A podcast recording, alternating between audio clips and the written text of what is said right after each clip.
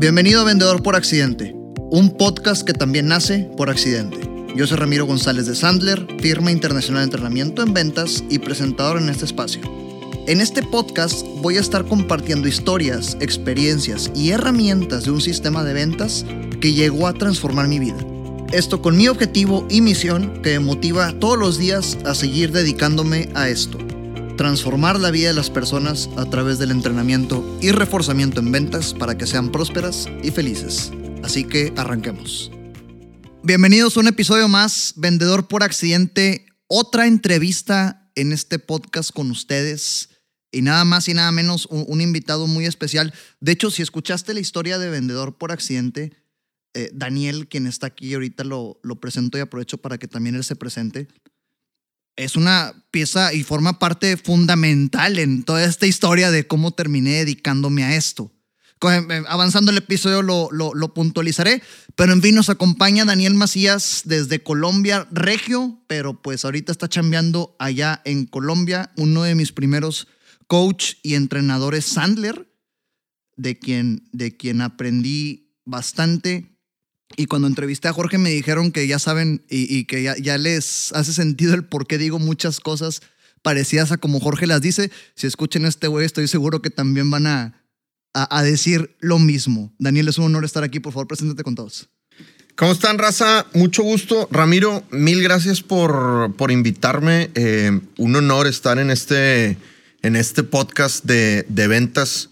Eh, que pues no sé si es el primero o qué, pero seguramente es de los más exitosos en, en, español. Y pues un gusto estar con, con Ramiro, que es brother mío desde hace, desde hace mucho tiempo. De hecho, pues yo tuve una empresa de la que Ramiro se encargó, se encargó en algún momento. Eh, y pues es un gusto estar acá y además un gusto estar en, en mi tierra, ¿verdad? La tierra del mejor equipo del mundo, los Rayados del Monterrey. Aparte de que ayer fue la final y estuvo a todo dar. Eh, y un gusto, brother. Eh, de verdad, mil gracias y ojalá podamos compartir cosas bien, bien interesantes con, con el auditorio. Gracias, es un honor que estés aquí. Y sí, ahorita que decías de los años, son, si no me equivoco, 2011, güey. 2011, que... ¿Cuándo te fuiste a Colombia? Yo empecé, mi bautizo en Sandler fue el 27 de septiembre de 2011 como cliente. O sea, ahí tomé el primer día de fundamentos. Y a Colombia me fui en 2014, en noviembre de 2014. Ok, entonces yo te conocí a ti en 2000. ¿Cuándo empezaste como instructor aquí en Monterrey? 2013. Ok, te conocí en 2013 puntualmente. ok, probablemente. 2012. En 2012 yo empecé a ir a Sandler como cliente, como usuario. Ah, y nos conocimos entonces. Ah, así, ahí nos conocimos. Luego ya como instructor y luego sucedió lo de la agencia es lo, de Bang, pues. Claro, sí es. Bang en paz descanse, güey. Así es. Entonces te conocí cuando todavía no te salía barba, güey. Cuando todavía no me salía, estoy rasurado. cuando todavía no me salía barba, así es. Con ah, un, look completamente diferente. Oye, pero en fin, eh, la razón por la que, por la que invito a Daniel a este podcast, que de hecho desde que empezaron los primeros episodios te la canté, le dije, oye, quiero que estés en, en el podcast aprovechando. Fui a Colombia y no coincidimos y ahorita que viene esto acá, es cuando se nos hace por fin eh, tu participación, es por la trayectoria admirable como humano, como emprendedor y como vendedor, de, de, a pesar de haber tenido tus buenos golpes aquí en Monterrey, dejaste todo y te fuiste a Colombia. Entonces, eh, pues empieza por favor y que, que, la gente que nos escuche te empiece un poco a conocer. Cuéntanos tu historia. ¿Cómo empezaste en, en, en los negocios a chambear? Yo estudié ciencias de la comunicación en el TEC de Monterrey y antes de graduarme estuve como dos años haciendo, haciendo prácticas eh, en, lugares que, me gustaron mucho, que disfruté mucho. Yo estudié comunicación porque quería hacer cine. De hecho, estuve, estuve en, en UCLA estudiando cine un verano eh, y ya que regresé a México, a Monterrey, para hacer prácticas, y empecé de verdad a hacer prácticas de cine, dije, esto es horrible, compadre. O sea, no, no, no puedes demasiado. O sea, son días de 16 horas. Eh, tienes llamado a las 4 de la mañana o a las 6 de la mañana, terminas a las 2 de la mañana. O sea, es una vida bien, bien extrema. Es de, de verdad de deportes extremos. De hecho, hay un alto índice de mala salud en los directores de cine porque es tremendamente estresante manejar el presupuesto y hacer magia con la poquita lana que tienes. Y más en México que no hay, que no hay industria. ¿Y querías enfocarte en dirección? No, nunca dirección. O sea, yo descubrí, yo, yo no soy buen, buen artista, digamos. Soy más hombre de, acción y de operación y de ejecutar. Eh, y yo quería hacer producción. Entonces me, me di cuenta en la carrera que yo era muy bueno resolviendo problemas. O sea, hace falta esto, tenemos que conseguir tal cosa eh, yo, para, empezar, me vuelvo muy racional. O sea, cuando la situación se vuelve tensa, yo me vuelvo más que emocional, me vuelvo racional. Y, me gusta mucho la eficiencia. Disfruto mucho que las cosas se hagan, se hagan rápido. Entonces dije, se me hace que lo mío es producción. Y pues la gente ahí más o menos me veía, me veía talento. Pero ya que lo empecé a hacer en forma para cine y para comerciales, dije, no, no puedo. No puedo con este ritmo porque así como me gusta la eficiencia y soy muy intenso, pues la verdad es que soy bien flojo, güey. Entonces, o sea, yo, por ejemplo, después de las 5 de la tarde, no puedo tener una conversación de negocios sensata. O sea, se me apaga el cerebro y tengo que hablar puras estupideces en delante a partir de las 5 de la tarde. Entonces, dije, no, no puedo yo tener este ritmo de vida, además de que a mí me dan dolores de cabeza muy intensos. Ya no, gracias a Dios, pero, pero antes cuando me estresaba mucho, eh, y lo digo en mis, en mis conferencias, ¿no? La profesión de ventas es muy estresante y uno, a unos les duele la espalda, a unos tienen problemas digestivos, este, otros no se pueden levantar de la cama ¿verdad? porque tienen la espalda dura. Sí, a, cada quien le pega de alguna forma distinta. Así es. A mí lo que pasa es que me duele mucho la cabeza. Y entonces terminé varias veces en el hospital por el dolor de cabeza. O sea, era un dolor de cabeza que, tenían que inyectarme cosas para que se me quitara. Entonces, y pues suena bien loser, güey, porque tenía yo 23 años, 24. O sea, no es que tuviera altas edades, me explico. O sea, estaba en la, en la flor de la juventud. 23 años, todavía estamos hablando de la época en la que estabas en el cine. Eh, efectivamente, así es. Recién graduado, ya eh, ¿cómo estaba? A, a, punto de graduarme. A punto de graduarme. Me tardé un poquito en graduarme, compadre. Ya está. este, entonces dije, necesito un estilo de vida, algo que me dé un estilo de vida diferente, ¿no? Que, que, es algo que yo le recomiendo mucho a la gente a veces cuando elegimos nuestra carrera lo hacemos mucho pensando en qué me va a generar lana o qué me va a dar de comer a mí y a mi familia. Y no pensamos en el estilo de vida que queremos tener. De hecho, conocemos todos a mucha gente que es exitosa conforme a los estándares de la sociedad actual, pero que no necesariamente tiene el estilo de vida que quiere llevar. O sea, que se están quejando de que, de que o están viajando mucho o están muy cansados o lo que sea, porque aunque son exitosos en muchas esferas, no en la parte de estilo de vida. Claro, claro. Entonces yo desde el principio eh, tuve la, la, decisión de quiero diseñar mi estilo de vida, quiero, quiero hacer algo que me permita tener el estilo de vida que, que quiera. Y pues la primera elección fue, no quiero ser empleado, quiero ser empresario, ¿no? Quiero aclarar que no, no significa que empleado no puedas tener el estilo de vida que quieras. O sea, obviamente hay muy, muy buenos empleos, ¿verdad? Si trabajas en empresas Best Place to Work y, y, lo que quieras. Pero bueno, yo tomé esa decisión porque el mundo de la comunicación era una situación compleja. Y entonces emprendí Bang, el negocio que, del que tú te encargaste, ¿verdad? ¿Fue el primero que te aventaste? Antes de eso no hubo... antes de eso hice uno con un amigo paisa, como, como tú sabes, a los de Medellín se les dice, se les dice paisas. Eh, y él se había venido a Monterrey huyendo de la inseguridad en Medellín, él y toda su, su familia, eh, muy querido Miguel. Y, y después de los años el vato se regresó a Medellín huyendo de la inseguridad de Monterrey. ¿A dónde vino a pararse? Sí, el problema era él, eso es lo que me cuenta. este, y con él emprendimos un negocio que se llamaba Lanterna Pictures, eh, de cine y fotografía. Ajá. Eh, me acuerdo que, por ejemplo, fue uno de los fotógrafos oficiales del, del CEDIM. Eh, para los que no sepan, pues la, probablemente la mejor escuela de diseño de, de México, ¿verdad? Acá en, acá en Monterrey. Entonces fuimos los fotógrafos oficiales dos, dos años del CEDIM y como que hacíamos otros proyectos de cine y de fotografía.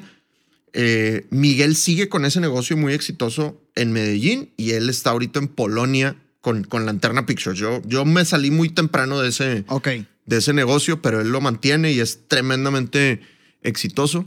Pero a los dos meses de lanterna o al mes, eh, me alié con, con Oscar Ramírez, que no Sí. sé si lo has invitado, pero pues, vale mucho la pena invitarlo. Es ex- experto en storytelling con su empresa Astrolab. No, pues sí, sí, sí está escuchando esto, que sepa que, Sí, sí, sí, que, le va a caer la invitación. Que le va a caer, Muy claro. bien. Eh, y, y emprendimos Bang, ¿no? Entonces, Oscar es muy bueno en, en diseño gráfico, aunque él es comunicólogo, también es muy bueno en diseño gráfico. Y pues yo no era bueno para nada, entonces dije, pues yo vendo, compadre, ¿no? Este, y, y empezamos, y efectivamente desde el comienzo empezamos a diseñar nuestro estilo de vida. O sea, teníamos políticas como intentar trabajar solo ocho horas, teníamos políticas como vacaciones ilimitadas para los, para los empleados. Eh, muy rápidamente fuimos los que nos empezamos a ganar más lana de, de nuestros compas, ¿no? De los, recién, de los recién graduados. Pero luego lo que pasó fue que a los dos años se me acabaron los conocidos. Entonces yo le vendí a, a todos los conocidos, les vendí. O sea, literal, mi mamá, mi papá, mi suegro eran clientes míos. Y Oscar también le vendía a sus, a sus conocidos, ¿no? Eh, Que es más común, es muy común, Es muy eh, eh, común. arrancar un negocio de esa forma. Obvio, y, y piensa, en, no sé, toda la gente que va de multinivel en multinivel, por ejemplo, Así es. este, lo que hacen es le venden a todos sus conocidos la nueva pastillita o el nuevo polvito y luego pues se les acaba ese círculo y van, van por otros, ¿no? Normal, igual, te cambias de chamba, es lo primero que haces, ¿no?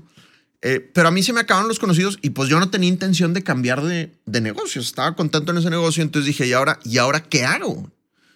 Eh, y el problema es que en, ese, en esa pausa empezamos a... Yo no hice nada realmente, solo meditar, digamos, y reflexionar. Y entonces las ventas empezaron a ir en picada, pero en picada mal, brother. O sea, hasta que un día, viendo yo los números, me asusté mucho porque me di cuenta que, pues que no teníamos ventas cercanas y que yo tenía más o menos dos meses de pagar nómina, obviamente sin pagarnos a Oscar y a mí, o sea, como de aguantar y pagar la renta. Eso es lo que quedaba del negocio. Lo que Quedaban dos quedaba- meses de nómina sin contemplarlos ustedes. Así es, así Ah, es. Y a ver, cronológicamente, ¿qué ha pasado? Dices que fueron dos años de venderle a puros amigos y, y, eh, empezaste a ganar más dinero que el círculo social en el que estabas. Muy padre. ¿Cuánto tiempo te tomó después de esos dos años darte cuenta de esos, de esos dos meses que te quedaban? terminando los dos años. O sea, este es el final de los dos años. Y obviamente dos años después, ya no éramos los que más ganábamos lana Sí, de mis claro. compas, ¿no? Más bien ya teníamos que apretarnos el cinturón porque pues también como mal empresario creces tantito y te emocionas y empiezas a aumentar los gastos. Entonces que mejor oficina y que más gente y que la fregada. Y entonces la- los mantener la empresa al final de los dos años, pues obviamente era mucho más caro que mantener la, la empresa al, al principio. Claro. ¿no? Eh, entonces yo me acuerdo que íbamos rumbo a casa de, mi novia, que ella, yo me tenía que aventar todos los días con una hora de tráfico impresionante para llegar a su casa. Y tenía uno de estos dolores de cabeza intensos que, que te conté hace rato. Y me, me detuve en el McDonald's de, de Gonzalitos. O sea, literal me, me estacioné. Contexto, Gonzalitos es una de las calles eh, más transitadas, si no es que la más transitada, Sí, sí, sí. con más tráfico a todas horas de aquí de Monterrey. La leyenda del tráfico en Monterrey. sí. co- co- com- me atrevo a decir que compite con, con las medianas bajas de Ciudad de México, Bogotá, por ejemplo, también, que es un tráfico serio. Horrible. o sea, Sí, sí, sí, sí. Horrible el tráfico. Y entonces me estacioné y mi mujer me dice, ¿qué te pasa? Y entonces le cuento, ¿no? Pues que acabo de ver números y me acabo de dar cuenta que, que me quedan dos meses de, de negocio.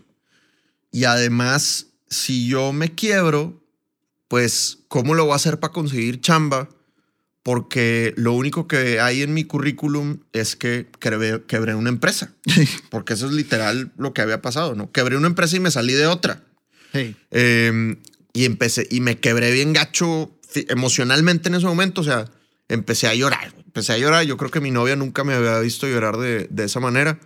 Y pues ella fue buena novia y me dijo, no te preocupes, todo va a salir bien, por algo pasan las cosas, Dios está de tu lado y la frega. Lo que necesitas es que te digan en esa situación, ¿va? Claro. Y efectivamente, yo creo que fue el siguiente fin de semana muy cerquita. Un compa, Jaime Pro, que, que estoy eternamente agradecido, eh, me dijo, Dan, acabo de tomar un curso de ventas impresionante. Y me dice, ventas millonarias por teléfono. Y yo dije, no, hombre, con una venta millonaria tengo. ¿eh? digo, para los colombianos, ¿verdad? ya saben que, que, yo les digo que acá hacerte millonario es mucho más difícil que en, en Colombia. Así es. Este, entonces Jaime me dice, ventas millonarias por teléfono, le digo, pásame el contacto, por favor, y me pasa el contacto ni más ni menos de tu otro invitado, Jorge Saunders. Ok.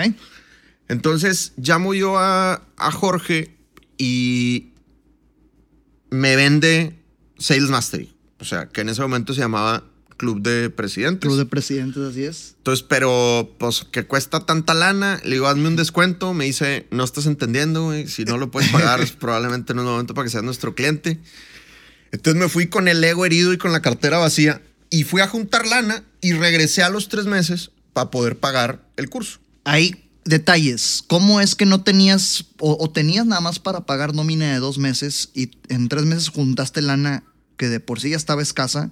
¿Qué onda con ese, es- esos tres meses? ¿Cómo estuvieron? Pues no tengo ni idea de qué hice, pero me puse a vender como Dios me dio a entender, Ajá.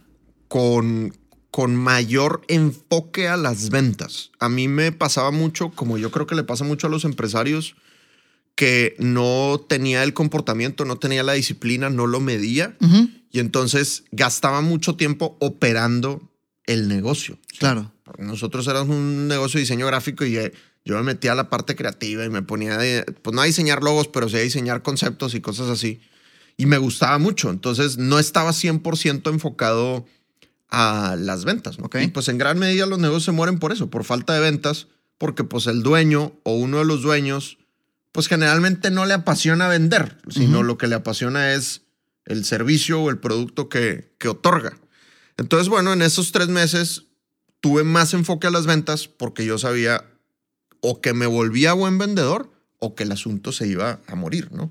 Que por cierto, cuando Jaime me dijo, oye, acabo de tomar un curso de cuentas buenísimo, pues yo me di cuenta que yo nunca había estudiado un curso de ventas. Ni un curso de ventas, ni un libro de ventas. Y la mayoría de los vendedores son así. Digo, pues tú eres entrenador, te has topado gente que tiene ya 40, 50, 60 años Claro. y nunca han, se han profesionalizado como vendedores. Fíjate, como, como, como dato curioso, el cliente más madurito, longevo, pues, que Ajá. hemos tenido aquí en Monterrey y que se ha entrenado conmigo, Ujú. 82 años, güey. 82 años de edad Impresionante. y dispuesto a cambiar. O sea, eh, un, un tema fuerte. No, y, y- y dices algo bien importante, ¿no? El, el tema no es la edad, ¿no? Así el tema es. la disposición a cambiar, porque también uno se topa gente de 25 años o de 30 años que no está dispuesto a cambiar y creen que se la saben, Así es. que se la saben todas, ¿no? Entonces, pues digamos que yo estaba en un momento de tanto dolor que había de mi parte mucha apertura a díganme cómo, o sea, yo hago lo que ustedes digan, compadre, ¿no? Entonces tú sabes que Sandler a veces es como muy choqueante, muy... Es, pues es romper el patrón, es hacer algo lo- completamente diferente a lo que espera el comprador. Claro. A mí no me costó porque yo llevaba en el lodo mucho tiempo. Entonces, para mí fue muy fácil obedecer. Además que soy una persona que me gustan los sistemas y las estructuras. Entonces, cuando llega el espíritu de David Sandler a decirme, submarino, siete pasos, ¿verdad? paso uno, paso dos, paso tres, yo dije, de aquí soy. Ajá. Y de una empecé a aplicarlo y gracias a Dios me dio resultado muy rápido. Y, y para esto, dos, eh, otra vez, pasaron los, los dos años, te diste cuenta que te quedaban dos meses, pasaron tres meses, tomaste Sandler Sí. y te empezaste a entrenar como vendedor en, en, eh, eh, de eh, con el método Sandler. Efectivamente. A partir de ahí, ¿qué pasó? Entonces, yo- los primeros tres meses, o sea, septiembre, octubre, noviembre, diciembre, eh, hubo un repunte en las ventas. O sea, sí fue muy marcado, fue rápido. Fue rápido y alcanzamos a crecer ese año 3% con lo que vendí en esos últimos tres meses. Ok. El siguiente año yo me fui a estudiar la maestría al extranjero. Vivía yo en un pueblo a cuatro horas de, de Nueva York, en, en Ítaca, Nueva York.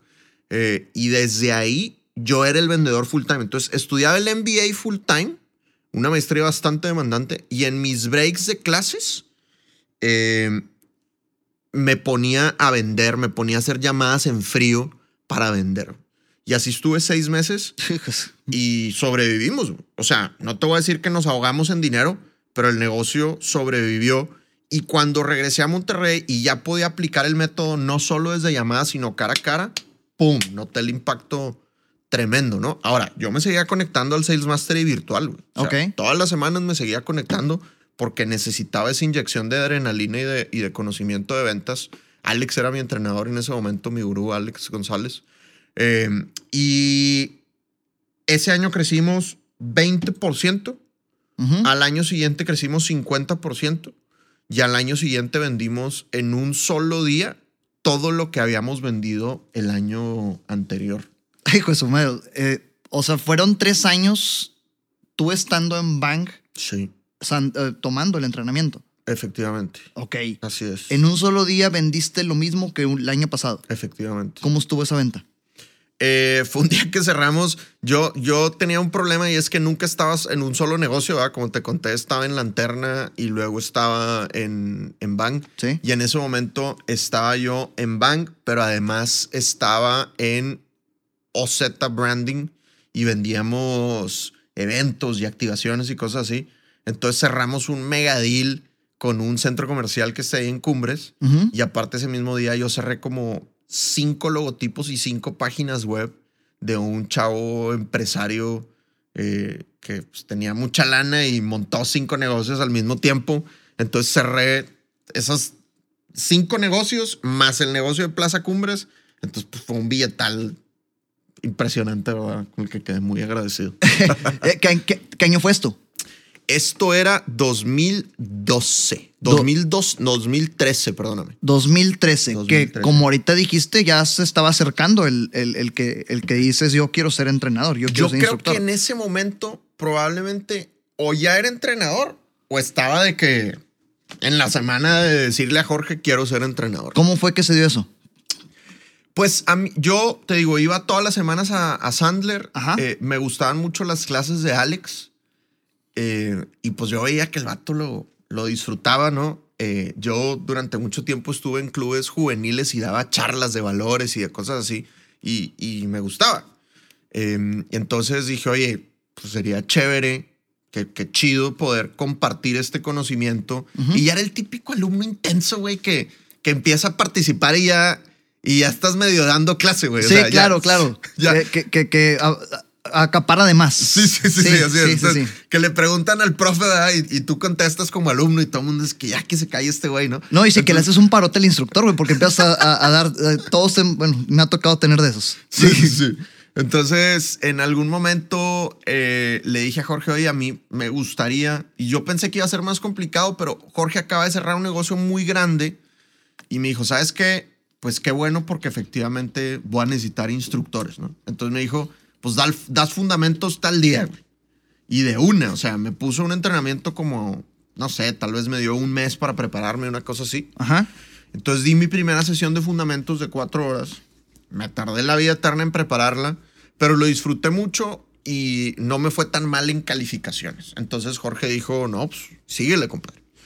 Y empecé a dar entrenamientos y lo que pasaba es que como mi compa que me recomendó a mí a Sandler, yo le recomendaba a Sandler a la gente en las carnes asadas, güey. O sea, en la conversación casual. Estoy tomando un curso de entrada.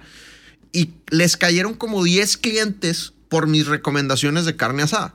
O sea, ellos lo cerraron, ¿verdad? Pero pues yo hice la recomendación, llegaba mi compa y lo cerraron. Cerraron como 10, güey. Y eso fue al mismo tiempo que ya empezaste a ser instructor. Ya siendo yo instructor. Ok. Y entonces uno de los instructores me dice, oye, Dan, eh, ¿y no sería interesante que ganaras comisión de esto? Y yo, "Ah, ¿se puede, güey? y entonces después Jorge y Lilia me hicieron un planteamiento con un, con un esquema de comisiones muy bueno. Ajá.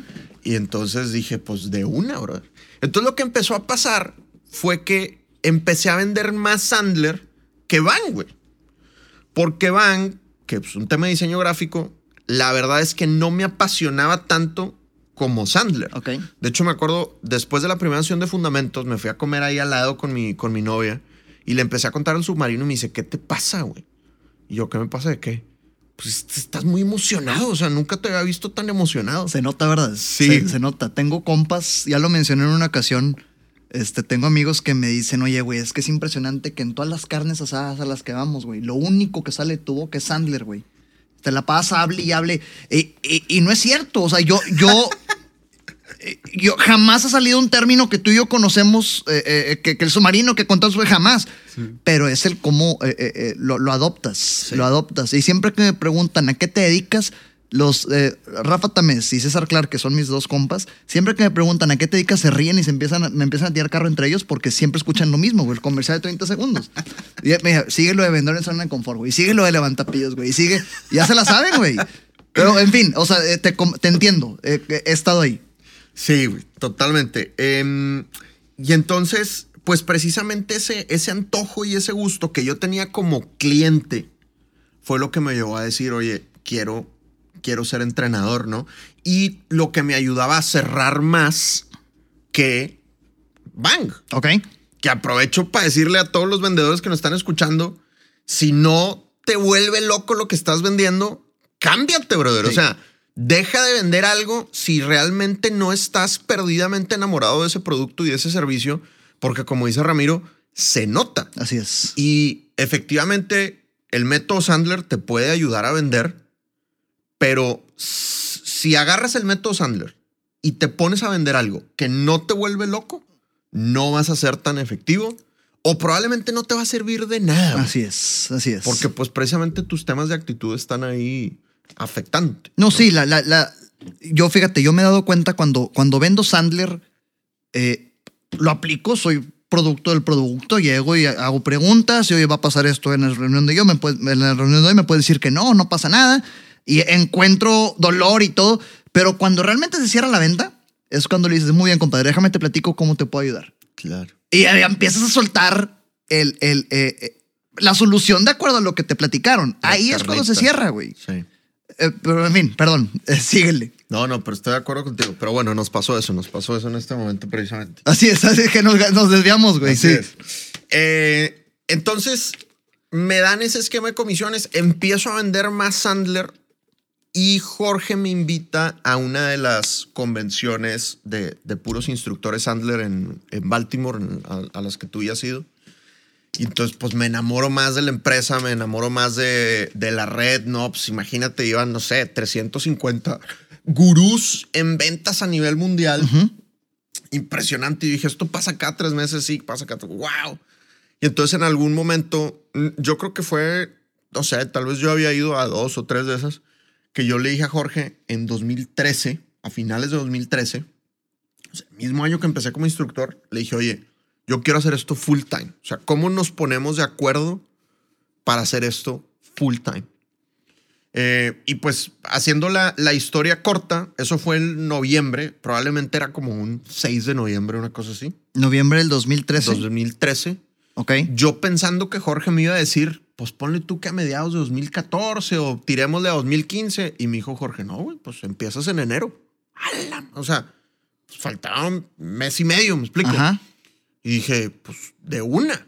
Y entonces eh, mi socio y yo estábamos en un, Oscar y yo, en ese momento estábamos en un proceso de qué hacer con, con Bang, porque los dos, digamos que sentíamos que habíamos terminado nuestro ciclo, por decirlo de alguna manera, y eh, logramos vender Bang para yo meterme tiempo completo a, a Sandler. Tú tienes esa fecha más fresca que yo. Exactamente cuándo fue que vendes Bang a Jorge y a Lilia y te enfocas al 100% en Sandler.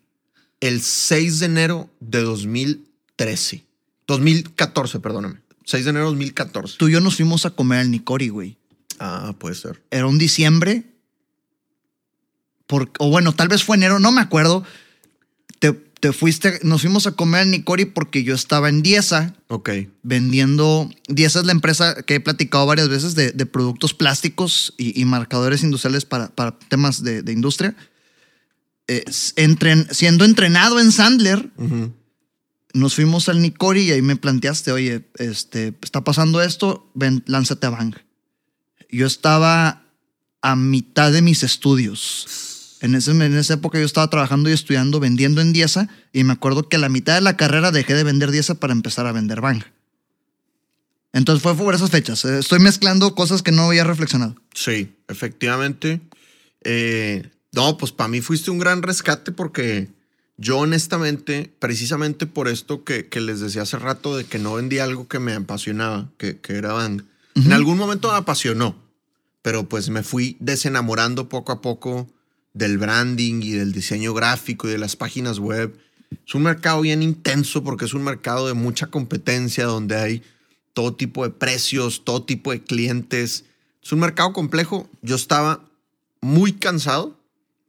Entonces para mí que se hayan alineado los astros, pues fue una, una bendición. Y que hayas estado tú para agarrar el negocio y yo poder encargarme 100% de, de, de, de Sandler, de, pues no de Sandler, pues encargarme de estar 100% trabajando en Sandler, eh, pues para mí fue una bendición. Entonces, nada, te lo agradezco porque ahí empezó realmente lo que yo considero mi, pues mi carrera profesional de verdad ascendente, ¿no? Lo anterior había sido como estar más o menos estable y sobrevivir, pero de ahí sí he sentido que ha sido crecimiento tras crecimiento.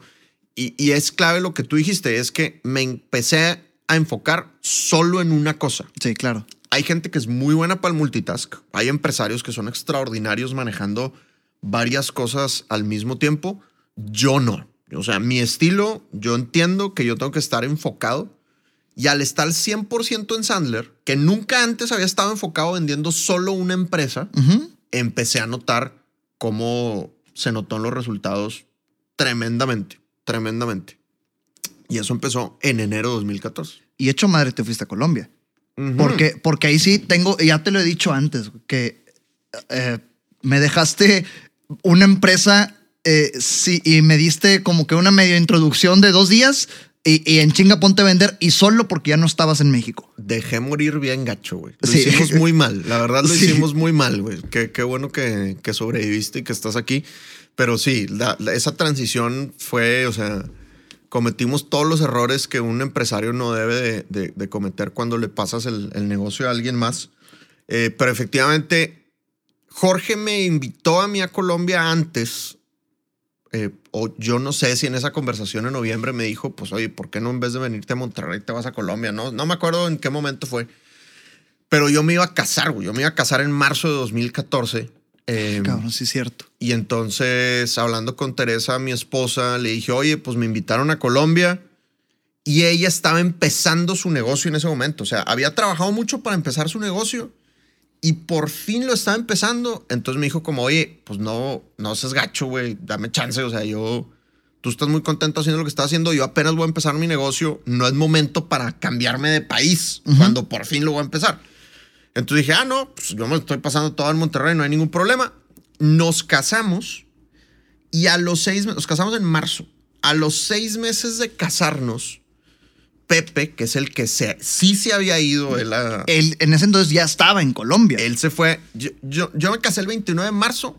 Pepe se fue a Colombia el 28 de marzo, si no estoy mal. Pepe es otro de los instructores que tenemos aquí en Monterrey. Contexto. Entonces, Pepe se fue a Colombia y estuvo seis meses allá. Y en octubre, Pepe dice: Oye, mándame a alguien porque en cualquier momento yo me tengo que regresar. Pepe ahí pues tenía una situación médica eh, familiar complicada, entonces en cualquier momento podía regresarse como inmediatamente, entonces necesitaba alguien que conociera la operación. Ajá. Y entonces, eh, pues me mandan a mí para estar supuestamente dos semanas en Colombia conociendo la operación por si Pepe tenía que regresarse, eh, estar ahí de backup. Y entonces me dice Teresa, te van a mandar a Colombia. Y yo, pues, claro que no. Al principio fue un cáliz. Sí, no, sí. No, no, no, no sabía eso. Sí, sí, o sea, yo, es que no era un cáliz, güey, era ir a conocer la operación por si Pepe se tenía que regresar, yo estar de backup dos semanas, un mes, mientras contrataban a alguien más. Ok. O sea, esa era supuestamente la, la, idea, pero pues las mujeres ya ves que tienen poderes especiales. Me dijo, ¿te van a mandar a Colombia? Y yo, claro que no, ¿de qué estás hablando? Aparte nosotros ya dijimos que no, etc. Entonces llego a Colombia y la noche que llego, Pepe me da la noticia que efectivamente se tiene que regresar a Monterrey. La madre. Y entonces a la mañana siguiente le, le habla a Jorge, le cuenta la situación y efectivamente Jorge me plantea irme a vivir a Colombia. Entonces como buen marido, pues voy a pedir permiso otra vez. Mi amor, efectivamente, como tú bien dijiste, ¿verdad? yo, yo a mi mujer, güey, cada vez que mi mujer me dice algo, ya ya ni reniego, güey. O sea, ya, ya, ya me he dado en la jeta tantas veces, güey, diciéndole que no va a pasar y pasa, güey, que nada más por el hecho de que ella lo diga, no iba a pasar y ahora sí pasa. Entonces ya. Ya aprendiste. Sí, güey. Después de Colombia. Ya me aguanto, güey, sí. Este. Entonces, efectivamente nos mandan a Colombia y pues nos acabamos de casar. Mis papás, muy amablemente, tengo la, la bendición de que mis papás construyeron un departamento abajo de su casa donde estábamos viviendo nosotros. Todos los regalos de la boda estaban invertidos en muebles para, para ese nuevo departamento. Eh, Teresa se había comprado nueva camioneta. O sea, pues estábamos empezando nuestra vida de, de, casados, gracias a Dios, muy, muy bien, muy bendecidos. Y entonces cuando dicen, vámonos a Colombia, eh, pues Teresa y yo nos hicimos la pregunta, oye, pues, ¿qué tan en serio vamos? Y Teresa, y algo por la cual estoy profundamente enamorado de ella, es que pues Teresa es más emprendedora que yo y, y le gusta más el riesgo que yo. Entonces, vámonos full, vámonos al 100. Pero, ¿qué pasó?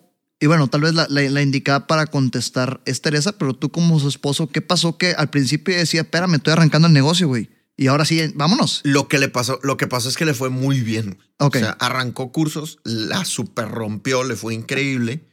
Y entonces se sintió muy cómoda diciendo, oye, si acá siendo nueva nadie me conoce, ah, saco los cursos y me va muy bien, Teresa es eh, consultora en presencia ejecutiva y marca personal, pues seguramente lo puedo hacer en Colombia también. Claro.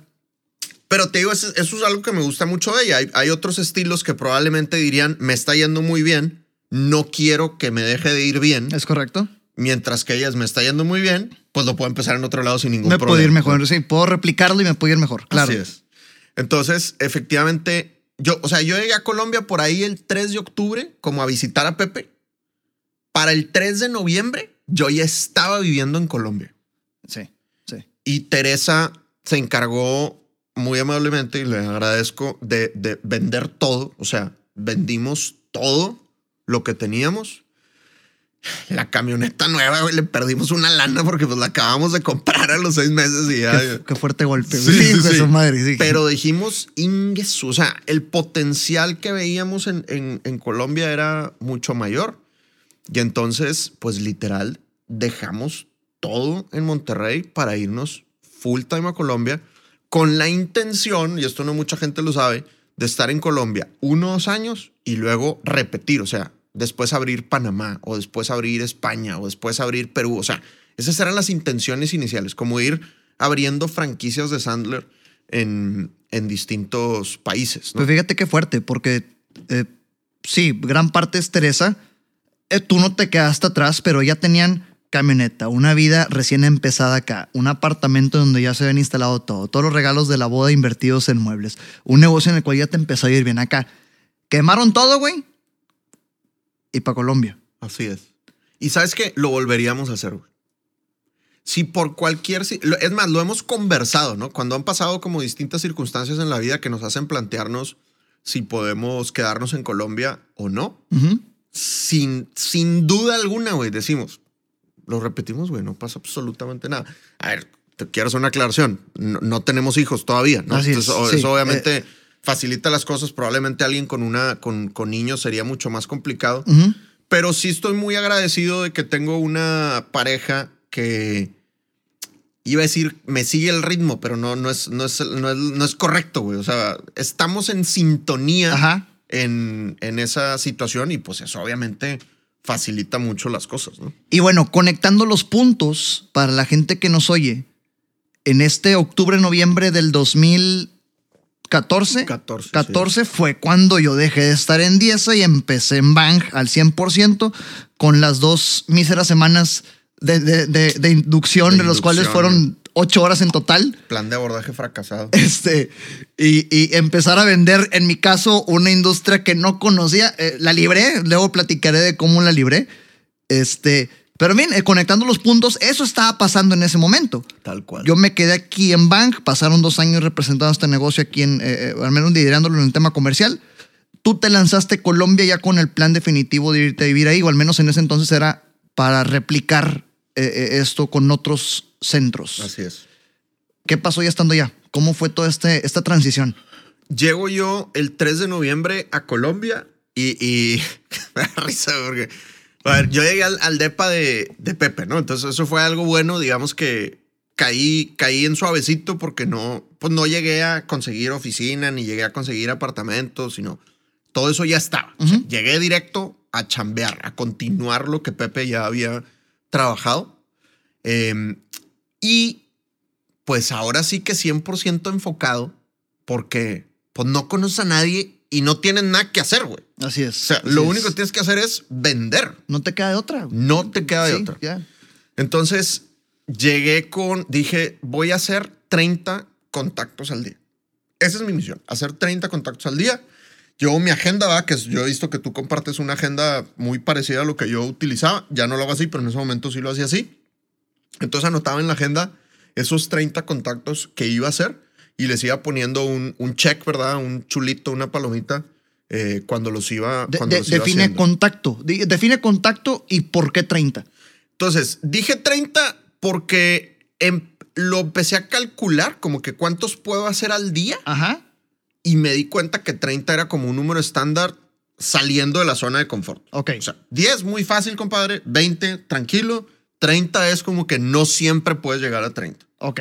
Ahora, siempre he llegado a 30, pero siempre partiéndome un poquito el rostro para llegar a los 30, ¿no? Y dándole definición, contacto Entonces, es. contacto es busqué a alguien, güey. Ok. bien. Puede ser llamada, puede ser que lo conocí en un evento de networking, puede ser que llamé para hacer una alianza y dar una charla gratuita.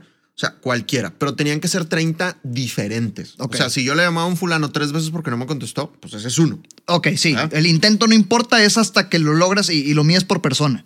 Así es. Bien. Ahora, puede que no lo lograba, pero lo medía por persona. Ok, bien, ¿verdad? bien, O sea, bien, bien, contacto, no necesariamente contacto exitoso. Ok, bien. 30, güey. ¿no? Ajá. Entonces, ya sabes, las, las reglas Sandler, no controles tus resultados, controla tu comportamiento. Correcto. Hay gente que a pesar de esa regla tiene un objetivo de contactos exitosos. Yo dije, no me voy a estresar por si es exitoso o no. Yo voy a hacer mis 30 contactos y a ver qué pasa. Y entonces empecé, Pepe me pasó una base de datos de clientes que le había tocado en algún momento. Eh, Pepe tenía ya algunos clientes, empecé a pedir referidos. Ya había facturación en Colombia. Ya. Había algo de facturación, Ok. efectivamente. Había un club de presidentes con pocos alumnos, un sales master y con, con unos cuantos alumnos. No me acuerdo, güey. tal vez tres personas, una cosa así. Referencia al Sales Mastery es el programa el que continuamente digo que van, al menos en Monterrey lo tenemos semanal, en donde van vendedoras y vendedores de distintas empresas a entrenarse semanalmente. Cuando hablemos de Sales Mastery estamos hablando de este programa que tenemos tanto en Colombia como en Monterrey. Efectivamente. Eh, y me acuerdo que dos, dos estrategias que me sirvieron mucho fue hacer alianzas con coworkings. En ese Ujú. momento no existía WeWork. Eh, hacer alianzas con coworkings y hacer alianzas con cámaras de comercio. Ok. Entonces, así empezó como mi, mi red de contactos. Y yo, aprovechando el ejemplo de Monterrey, pues en, en Monterrey Ramiro da fundamentos, ¿verdad? Todos los, todos los meses. Participo. Eh, Nos, nos turnamos varios fundamentos. Entonces yo dije, voy a hacer lo mismo que en Monterrey. Voy a dar fundamentos todos los meses. Ya. Que fundamentos, pues es el curso de 16 horas inicial en, en Sandler, ¿no? Voy a dar fundamentos todos los meses y dije, no me importa si hay un fulano, güey. Voy a dar fundamentos todos los meses porque yo necesito sentir que tengo negocio. Y entonces, efectivamente, en diciembre dimos el primer fundamentos con seis personas, Ok, pues lo rescataste. de las cuales una pagó Ay, pues, 250 dólares.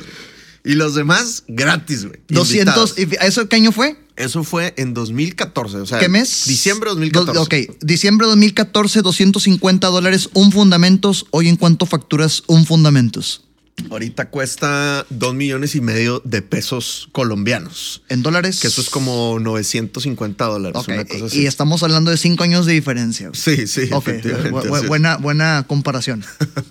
Este, entonces, eh, digamos que fue un inicio exitoso y además, pues yo me sentí muy bien de que acabo de llegar y ya, ya cerré. O sea, son 250 míseros dólares, no sirven para nada, güey. O sea, literal era para comprar el café del, del- mes. es. Pero ya hay negocios, esto ya, ya empezó a funcionar, ¿no? Em, yo me regreso a México porque el 11 de diciembre tenía una boda eh, de, un, de, de un tío mío en Puerto Vallarta. Y aprovecho para recordar lo que decía hace rato, o sea, yo sigo con la meta de diseñar un negocio alrededor del estilo de vida que me gusta. Y como les dije hace rato, yo soy súper flojo, güey. Entonces yo procuro trabajar 8, 9 horas diarias. No me gusta trabajar los fines de semana. Me gusta mucho viajar. Procuro venirme a Monterrey dos, tres semanas en vacaciones navideñas y, y lo logro. Y pues digamos que tengo la bendición de que Sandler es un negocio que permite hacer eso. Sí, claro. Sí, sí, sí. Eh, entonces, bueno, me fui, a, me fui a Monterrey, regreso a Colombia por ahí el 15 de, de enero y otra vez, papá, a vender con todo, con, con la misma meta, con el mismo, con el mismo objetivo. Ok. Y pues las cosas empezaron a levantar muy rápidamente, gracias a Dios. 2015, arrancando 2015. 2015 en Colombia. Así es. Eh, cuando, ahorita que hablabas de la, de, del- el- la rampa para arriba en tu carrera profesional, que dices que fue cuando te empezaste a enfocar en Sandler, que eh, cuando por fin viste un golpe bueno, eh, eh, eh, trasladémoslo a Colombia. Ya arrancaste, ya empezó a funcionar una persona, 250 dólares. ¿Cuándo fue que dijiste en la madre pegó? Yo creo que hubo un, un gran elemento que fue que Sandler Suiza nos mandó un prospecto. Ok. Que eso es una bendición también en Sandler, el hecho de que tenemos una red, tenemos 275 centros de entrenamiento y pues nos mandamos negocio entre todos. De hecho, mi primer entrenamiento que doy ahora en Colombia en enero es un negocio que se cerró en Kansas. Ok. Sí, yo claro. no tuve sí. nada que ver, me explico. Entonces, Sandler Suiza, Bill Morrison de Sandler Suiza nos manda un contacto eh, y pues yo tengo que ir a conocer ese contacto para que me pongan a prueba. Entonces, supuestamente me iban a poner a dar un entrenamiento de prueba, nunca lo hicieron, pero sí tuve una conversación con la cabeza de recursos humanos colombiana y con la cabeza de capacitación en Suiza. Entonces nos conectamos por Skype, tenemos una, una charla y dicen, bueno, pues vamos a, vamos a probar a este, a este fulano. ¿Era prospecto, era cliente? Era, pros- era cliente de Sandler Suiza Ok. en Suiza, Ok, ok. pero estaban viendo si yo era buen entrenador para repetir el programa en Colombia. Ok, bien. Y entonces me dicen, listo, brother, das curso en febrero era. Entonces, pues era un, era un, un buen negocio, ¿no? Ya, ya era algo como nuestro primer gran, gran negocio. Y me habla la de gestión humana y me dice, oye, ¿sabes qué? Pospusimos el curso, siempre no lo vamos a hacer. Entonces, lo que vamos a hacer ahora, entonces voy a tener que cambiar el curso eh, por, por otro tema. Entonces, pues, pues yo, yo, yo te aviso cuando vayamos a dar el curso para el que te contratamos. Entonces yo le dije, oye, pero pues, ¿de qué temas ibas a dar el curso?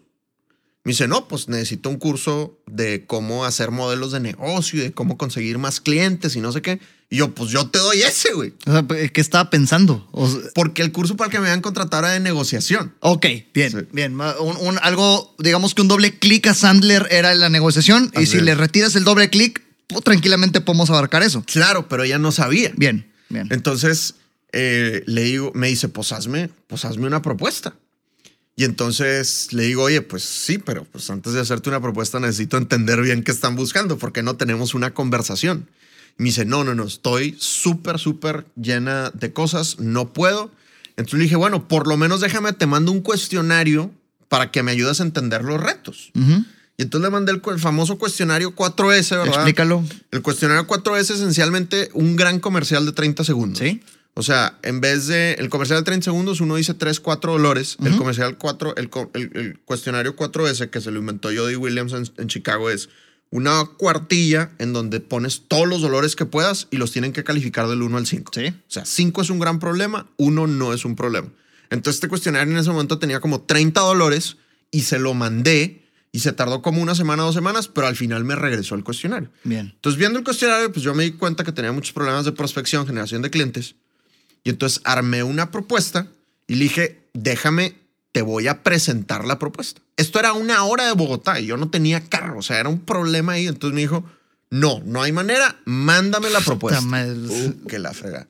Entonces, pues fue muy anti-Sandler, pero dije, pues mira, güey, ingue. O sea, es uno de los 30 contactos al día. No me quiere atender la mujer, se la voy a mandar. Juega con lo que tienes, claro. Es correcto, Ahora, es. ¿estás de acuerdo que eh, tu accionar va de la mano con, pues tenías suficientes prospectos, porque te habías enfocado en, en, en 30 contactos diarios?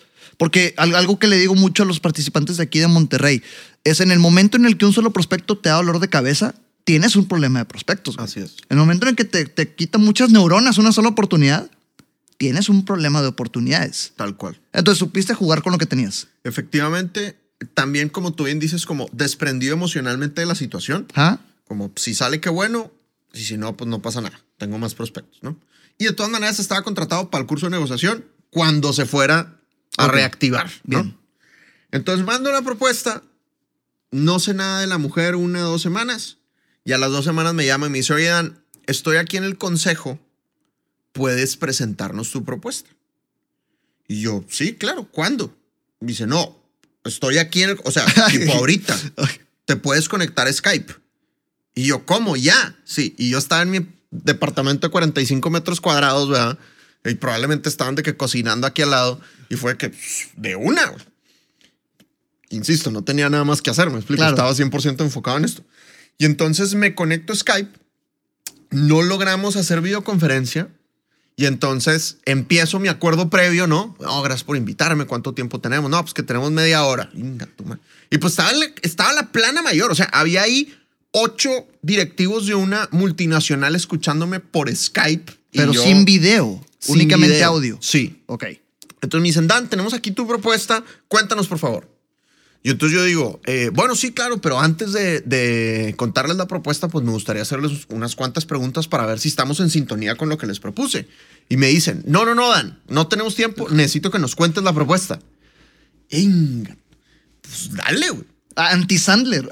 Anti-Sandler en todo momento. güey. 100% anti-Sandler si, lo, si tú piensas que en Sandler tienes que seguir el submarino Así es. al 100%. Así Entonces, es. si hay algunos clientes que es como cuchillo en mantequilla, ¿no? Que, que fluyen, pero muchas veces, o sea, Sandler no es un sistema que a fuerzas tienes que seguir. Sandler es una caja de herramientas. güey. Fíjate, es buena, buena, buena analogía la caja de herramientas. Este, lo que yo digo es que nada de lo que hablamos en este podcast y nada de lo que, de lo que hablamos en los entrenamientos es hermético, güey. Tienes que aprender a adaptarlo a lo que te toca, como te toca, cuando te toca y porque te toca. Así es. Una caja de herramientas es un excelente y mejor ejemplo. Sí, porque si, si tú quieres a huevo, pues, usar Sandler paso uno, paso dos, paso tres, pues va a haber clientes que te lo van a complicar y vas a entrar en crisis. Entonces, ¿qué hice? Lo que hice fue, hice la presentación. Entonces, mi presentación tenía los temas, ¿no? Temas con términos Sandler, ¿no? Que, que, que prospección y que el comercial de 30 segundos y cómo saltar secretarias y que el cumplimiento y cosas así. Que muchas veces no, si los lees así nomás no significa nada. Así es. Pero lo que a mí me sirve mucho cuando estoy haciendo una presentación es, digo el tema y recordar los dolores que resuelve. Claro. ¿verdad? Entonces, oye, que prospección, pues porque tenemos muchos vendedores que están en zona de confort y que no les gusta salir a buscar clientes nuevos. Y entonces automáticamente, pues el director comercial o el gerente comercial que está escuchando eso, empieza a ponerle nombre a esos fulanos que están en zona de confort. ¿no? Sí, así es. O cómo saltar secretarias, por- porque realmente las recepcionistas muchas veces eh, tienen una actitud que no sé qué va. Entonces, al decir el tema y recordarle el dolor, pues estás removiendo las emociones y pues como decimos en Sandra, la gente compra emocionalmente y lo justifica intelectualmente. Y entonces termino la presentación, para esto estoy en Skype, no lo estoy escuchando, de repente, ¿qué opinan? ¿Cómo vamos? No, no, vamos bien, síguele. Y terminando, ¿qué opinan? Y yo empiezo un vato y dice, esto es lo que necesitamos. Y se empiezan a pelear entre ellos porque tenían otra propuesta. Y no, pues de- terminan concluyendo, vámonos con este curso. Y entonces logré rescatar. De todas maneras, di el curso de negociación más adelante, porque para el cual ya estaba contratado, pero aquí logré generar un nuevo negocio. Sí, expandiste el, el- el- el- el trabajo, pues, el negocio. Así es. Y entonces voy, doy el curso, son tres grupos, les encanta, les gusta demasiado, gracias a Dios. Y entonces me dicen, necesitamos que le des esto ahora a nuestros aplicadores. Y además queremos que des esto en otros países. Y entonces ese año termino yendo como en nueve países de esa empresa a dar un curso similar al que di por, por primera vez. Y además fui a las seis ciudades más importantes de Colombia a replicar esto con, con sus aplicadores. ¿Qué año fue? Eso es 2015. O sea, 2015, esto es- ok. el curso era originalmente en febrero, probablemente lo di a principios de marzo, una cosa así. No fue nuestro único gran cliente, pues, pero ese sí fue como el detonante de decir, vamos en serio, y ya a partir de ahí empezaron a caer más y, más y mejores cuentas. ¿no? Ok. 2015 termina. Este. Y, y en qué momento fue cuando el negocio te hiciste más equipo? Uy, qué buena pregunta. Yo creo que me hice de más equipo. Contratamos a Paula. A ver, hubo, hubo una chica que estuvo con nosotros muy, muy poco tiempo que yo no, no intervine en la, en la contratación. Uno de los socios fue el que la, la, la contrató, pero ella consiguió un trabajo del que tenía muchas ganas realmente y nos avisó cuando entró, Ok. eh, como a los tres meses. O sea, duró dos, tres meses con nosotros. Pero luego Paula empezó como cliente en 2015 y si no estoy mal, la contratamos por ahí en septiembre de 2015. Ok. Y luego el año siguiente, un año después, Luis Guillermo eh, también entra al, al equipo. Que, pues, como saben, grabamos episodios para estas alturas. Ya debió haber estado publicada la entrevista con Luis Guillermo. Y, y- y Paula, al igual que Oscar, si escuchas esto, Paula no se dejó, güey, cuando fue a Colombia. Este, entonces, este, Paula también, también está invitada, pero ojalá su mención acelere las cosas. Sí, sí, hay que hacerle bullying y presión para que se deje, porque Paula tiene muy buenas historias y Paula ahorita está haciendo algo muy chévere con toda la parte digital. Probablemente es la que mejor lo está haciendo en Sandler a, a nivel mundial. Entonces sí, Sí. creo que le tienes que sacar información de eso. Y más porque ambos son colombianos y el top 3 al día de hoy, eh, finalizando diciembre del 2019, al día de hoy los tres países que más nos escuchan es México en primer lugar, Perú en segundo y Colombia en tercero. Sí. Así que pues que les caiga el saco y que, Sí. que vengan. Paula es colombiana por adopción, es casada con colombiano, Sí. pero ella es eh, española en realidad. ¿verdad? Sí, sí, sí, sí, sí, lo, lo, lo, lo- lo- me enteré. Este, Ah. este, este, hace dos meses que estuve en Colombia me enteré. Sí, sí, la pobre tiene ahí un acento mezclado entre español, colombiano y, y mexicano. Eh, entonces, como que sí. Pero bueno. Ya- Otra vez, la, la pasión nos gana. Sí, Oye, exacto. recapitulando, tres aprendizajes, tres cosas que crees que hayas hecho bien. Eh, más allá de toda esta transición, Daniel, en toda, eh, que quemaste tus naves y te fuiste de cero a, a- a emprender, ¿qué tres cosas crees que fueron las que hiciste bien que salvaron este negocio que nos acabas de detallar? A ver, yo creo que lo primero fue el enfocarme en comportamiento y no en resultados. O sea, Disciplina. Disciplina extrema, brother. Disciplina extrema. A mí es una cosa que en las ventas se me facilita, en otras cosas no tanto, como en el gimnasio, ahí no se me facilita tanto la disciplina, por ejemplo, como a ti. Eh, pero yo era, o sea, yo tengo una capacidad de enfoque y, y mi mujer sabe que si me dice cosas y no le estoy, no la estoy volteando a ver a los ojos, pues es probable que no, no la haya escuchado ¿Ok? yo puedo trabajar en un lugar donde hay mucho ruido y, y- y- y me, me clavo, pues. Entonces, yo utilizo la técnica de Pomodoro, que es 50 minutos de trabajo intenso, 10 minutos de, de descanso, ¿Y así distribuyes tu día? y así distribuyo mi día. Obviamente hay mucha, mucha flexibilidad porque pues, muchas veces no, no logras eso, ¿Ok? pero digamos que en gran parte de mis días así, así los hago. Entonces, 50 minutos es hora de llamadas, pues hacer llamadas, papá. Enfocado, enfocado, enfocado. Es hora de LinkedIn, pues es hora de LinkedIn, ¿no?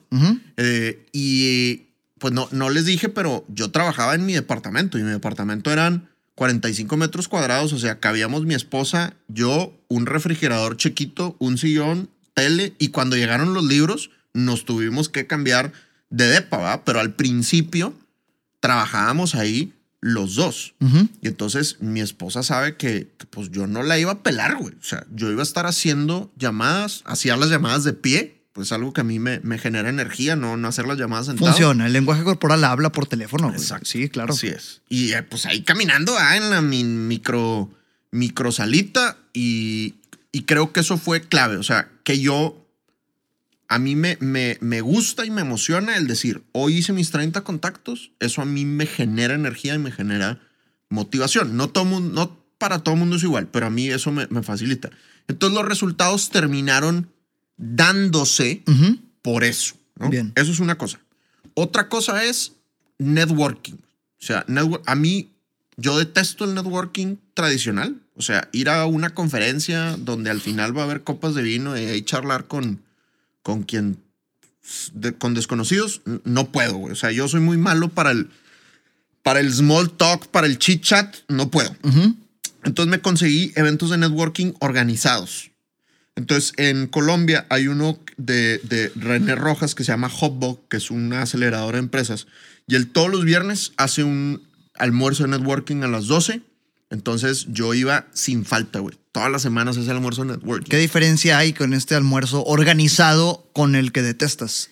René tiene un iPad con un cronómetro de dos minutos ¿Ok? y todo mundo tiene dos minutos para decir quién es, qué hace y qué quiere conseguir en ese almuerzo de networking. Ahí fue cuando empezaste a decir, vengo aquí a conseguir amigos. Exactamente. ¿Cómo Así está es. eso? Yo me la sé porque me has platicado en otros, en, en otros lugares. Yo creo que fue la primera vez que fui a ese almuerzo de networking que cuando me tocó a mí, yo dije, pues mira, soy Dan, soy Dan Macías, llevo dos semanas en Colombia o tres semanas en Colombia, eh, me dedico a Sandler, hago mi comercial 30 segundos de Sandler y entonces cuando, cuando me toca decir que, qué vienes a conseguir, digo, pues vengo a conseguir clientes, vengo a conseguir aliados, pero la neta, sobre todo, vengo a conseguir amigos, porque pues soy nuevo en Colombia, no conozco a nadie, y mi esposa que estaba al lado de mí, digo, y mi esposa es súper social, y pues no hemos salido en tres semanas, y se está poniendo medio intensa mi comadre. Entonces, el que se anime, yo pago las cervezas hoy en la noche, ¿no? Entonces todo el mundo se rió pensando que era broma, pero yo de verdad estaba muy desesperado. güey. Sí, o sea, era real, güey. Sí, sí, era real, güey. Y de verdad Teresa se estaba volviendo loca porque Teresa es muy, Teresa es I en el disco, o sea, Sí, es claro. súper loro, súper cotorra, necesita estar socializando y la pobre no tenía visa de trabajo, entonces, o sea, la pobre le tocó, que eso es un gran sacrificio que, que le reconozco. Teresa es muy emprendedora y estaba siendo muy exitosa en Monterrey y cuando nos fuimos a Colombia, pues le tocó a la pobre ha- hacerla de ama de casa un buen rato y pues a ella eso no, no la vuelve loca, o sea, le gusta, pero no para hacerlo todo el día, ¿me Claro, explico? claro. Este, entonces sí estaba la pobre desesperada porque necesitaba socializar. Y al final del networking se acerca un vato y dice, oye, soy Sergio de Cali, mucho gusto. Vamos a ir hoy en la tarde con unos amigos a la zona T por si te quieres unir. Vamos a ir a un bar.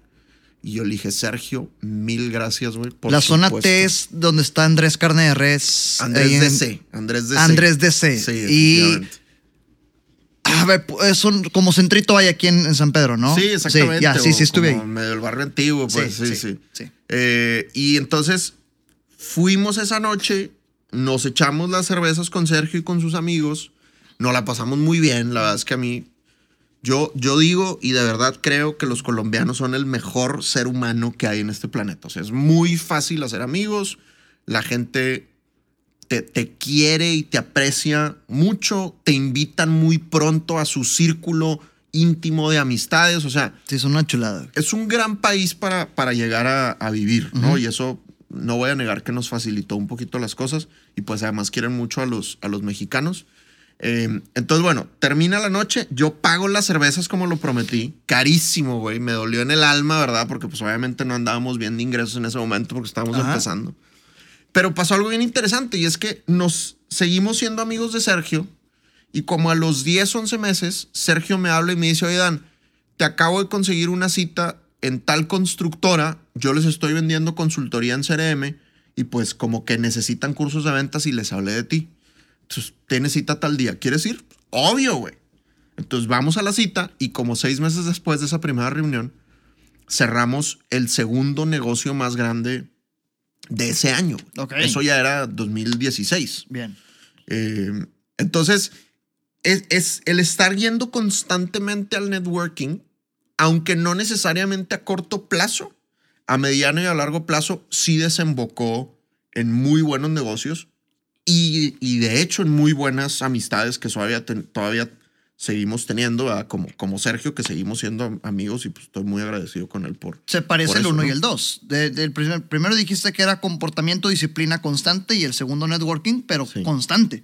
Así es, así es. Esa es una cosa que yo recomiendo. Ve a eventos de networking a los que puedas asistir de manera recurrente. Bien. Es decir, si, si, so- si tú vas a un espacio de networking y nunca te vuelves a parar ahí, pues no alcanzas a hacer reputación, no alcanzas a hacer marca personal, sigues siendo un desconocido. Mientras que si tú encuentras dos o tres espacios de networking a los que puedas asistir de manera recurrente, pues efectivamente haces networking. o sea, es. efectivamente haces redes de contacto. Sí. Y esos contactos, pues te van a traer amistad, felicidad, amor y dinero. Ahora, no obviemos, muchas de las personas que nos escuchan están conociendo el tema de Sandler, eh, eh, ya sea porque escuchen este podcast o incluso algunos ven material también, el mío, o se han entrenado. Y hablaste de disciplina eh, y networking, que pues es también atreverte y hacerlo de actitud y comportamiento, ¿verdad? En, el tercero, que me vayas a decir, en cuestión de técnica, ¿qué, qué, qué crees que te haya salvado el Una sola cosa, yo entiendo que es un, es un, es un- un- un sistema, ¿no? No podemos depender nada más de una, pero una sola técnica que digas, esto fue lo que, eh, eh, de lo principal que me ayudó en Colombia vendiendo Sandler. Yo creo, bueno, a ver, la base de la técnica es tener un sistema. O Así sea, es, sí, tener claro. de hecho una técnica y eso pues ayuda mucho en, en Sandler. Y yo le digo a la gente, si quieres usar Sandler, qué bueno, güey. Pero si no quieres usar Sandler, dale, pero ten un sistema, o sea, ten, ten un método, ¿no? Bien. ¿Cuál, ¿Cuál te diría yo que me ayudó más? Pues obviamente el comercial de 30 segundos de, de Ángel Salinas que está en, en Sandler San Antonio y el utilizar ese comercial en distintos medios, o sea, en correo electrónico, en llamada, en el evento de networking. O sea, creo que como vendedores tenemos que ser muy buenos en 30 o 45 segundos poniendo el dedo en la llaga. Así es. Si tu comercial no está poniendo el dedo en la llaga, no estás consiguiendo suficientes citas buenas. O puede ser que estés consiguiendo citas en donde la gente siente que te está haciendo un favor o te dieron la cita porque traes un referido, porque, porque vienes referido. Pero si no, si no pusiste el dedo en la llaga, nunca vas a lograr que el prospecto pase a ser el doliente y tú el médico. Quien te invite a, a- a platícame de eso que me dolió, que me dijiste. Y mira, vamos a hacer un experimento. Eh, ahorita ya te aventaste dos, dos referencias. Hablaste de, de Disc. Ujú. Eh, eh, si, no, si, si llegaste a este episodio sin escuchar los pasados, hay uno puntualmente en el que hablamos de ISC. Y hablaste de comercial de 30 segundos. Si llegaste a este episodio también y no escuchar los pasados, en el episodio que se llama Suenas igual a tu competencia, hablo del comercial de 30 segundos. Yo lo que le digo a la gente, que, y cuando hablo yo, yo lo que le digo es, por, eh, eh, es uniforme, porque pues tú haces lo mismo a tu estilo allá en Colombia Sí. eh, es, eh, debes aspirar a que, a aprenderte tu comercial de 30 segundos tanto como para que tu círculo social te diga, güey, siempre dices lo mismo. Ujú. Como me sucede a mí con mis amigos. De acuerdo. Me aviento el mío, güey, luego te entras el tuyo, a ver qué tanto se parecen. ¿Va? Ok. Eh, estoy seguro que son casi iguales, lo aprendí de ti. eh, el- el- tú me diste un Word con, tú di esto en las llamadas, güey, no vamos a batallar. Eh, Sandler es una firma internacional de entrenamiento en ventas. Nosotros trabajamos con empresas que no están a gusto con sus resultados en ventas o, o lo están, pero desean, simplemente desean vender más. Y esto suele pasar porque sus vendedores están en zona de confort, se convierten en levantapedidos o dominan el conocimiento técnico del producto que venden, pero no técnicas de venta. Entonces se la pasan educando. Y esto genera pues ciclos de venta muy largos, muchas cotizaciones pero muy pocos cierres o que inviertan mucho tiempo en prospectos que al final no compran. ¿Te ha pasado? Avienta el tuyo. Yo trabajo con Sandler, que es la empresa de entrenamiento en gerencia y ventas más grande del mundo. Y trabajamos con empresas que no están 100% satisfechas con sus resultados de ventas o que sí lo están, pero quieren aún más. Y se dan cuenta que pueden tener vendedores en zona de confort o vendedores que son solo tomapedidos y no salen ellos a buscar nuevos clientes, o vendedores que dominan lo técnico del producto, pero no tienen técnicas de ventas como tal. Y a veces les pasa también que tienen gerentes que eran muy buenos vendedores, lo suben a gerentes y no han logrado ser tan buenos gerentes como eran buenos vendedores. No sé si de pura casualidad te pasa algo de esto. Está, güey. Pero si, si, si, si, te identificas en Colombia, le hablas a este güey, en México me hablas a mí. Pero ahí está, fíjate cómo, cómo es, se unifica el mensaje. Eh, el, se unifica el mensaje e, e insisto, si, si, si, te tomaste el tiempo de hacer tu comercial de 30 segundos, aspira a aprendértelo a tal grado que quien lo escucha de ti seguido diga, güey, siempre dices lo mismo, pero porque tú estás seguro de que funciona. Así es. Y de que a todos les jala. Sí.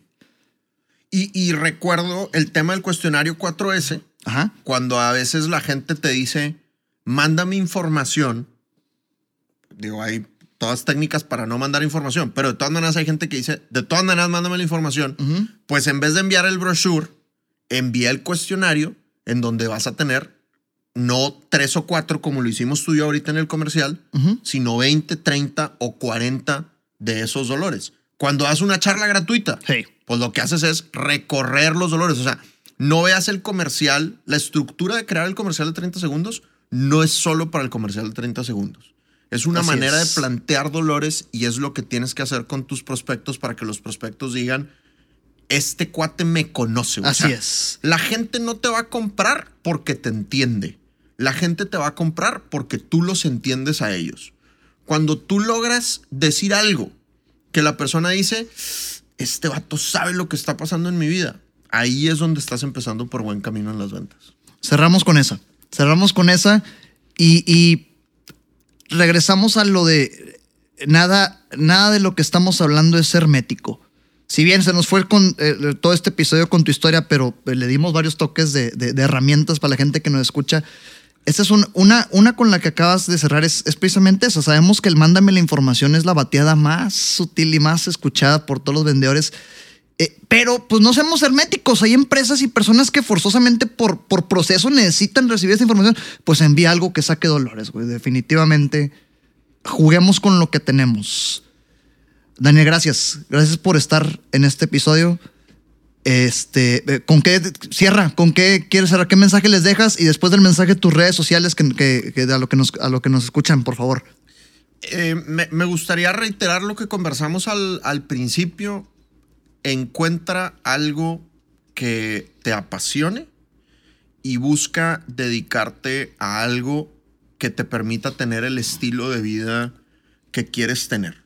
Un, un vendedor feliz vende más que un vendedor burned out, cansado, eh, que un vendedor estresado, que un vendedor que no siente que le está dedicando el tiempo que su familia necesita. ¿no? Así es. Y a veces creo que estamos como muy atrapados en el, en el sistema y tenemos que ponernos creativos para lograr encontrar eso que nos apasiona y trabajar de acuerdo al estilo de vida que, que queremos tener.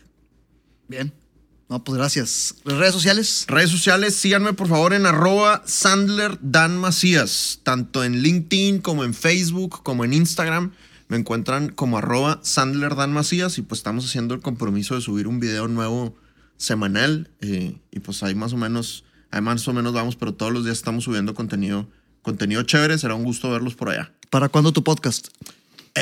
Compro es compromiso. Muy buena wey. pregunta, güey, pero tengo muchas otras prioridades ahorita. Eh, en algún momento sacaremos el podcast muy seguramente, pero sí, no, no, no estoy convencido que sea parte de nuestra estrategia de, de 2020 todavía. Va, 2000, va, después de 2020 entonces. Pues, pues es probable, pero te, te, aviso si sí para que seas obviamente de nuestros primeros invitados estrella. Gracias, muchas gracias. Y pues como último... Eh, pues comentario acerca de Daniel, si no, dejo, si no lo dejé claro al principio, eh, eh, fuiste uno de los primeros entrenadores por quien yo pasé. Eh, De, a, asumo que pues, por eso y, y, aparte porque en cierta forma nos parecemos en, en, en nuestra forma de ser, eh, aprendí mucho y, y, obviamente eres parte importante en la historia de, de mi carrera, vendedor por accidente. Entonces es por eso que estás aquí. Así que muchas gracias. Esperamos realmente haber aportado el valor necesario en esta hora y cachito que se nos fue de entrevista.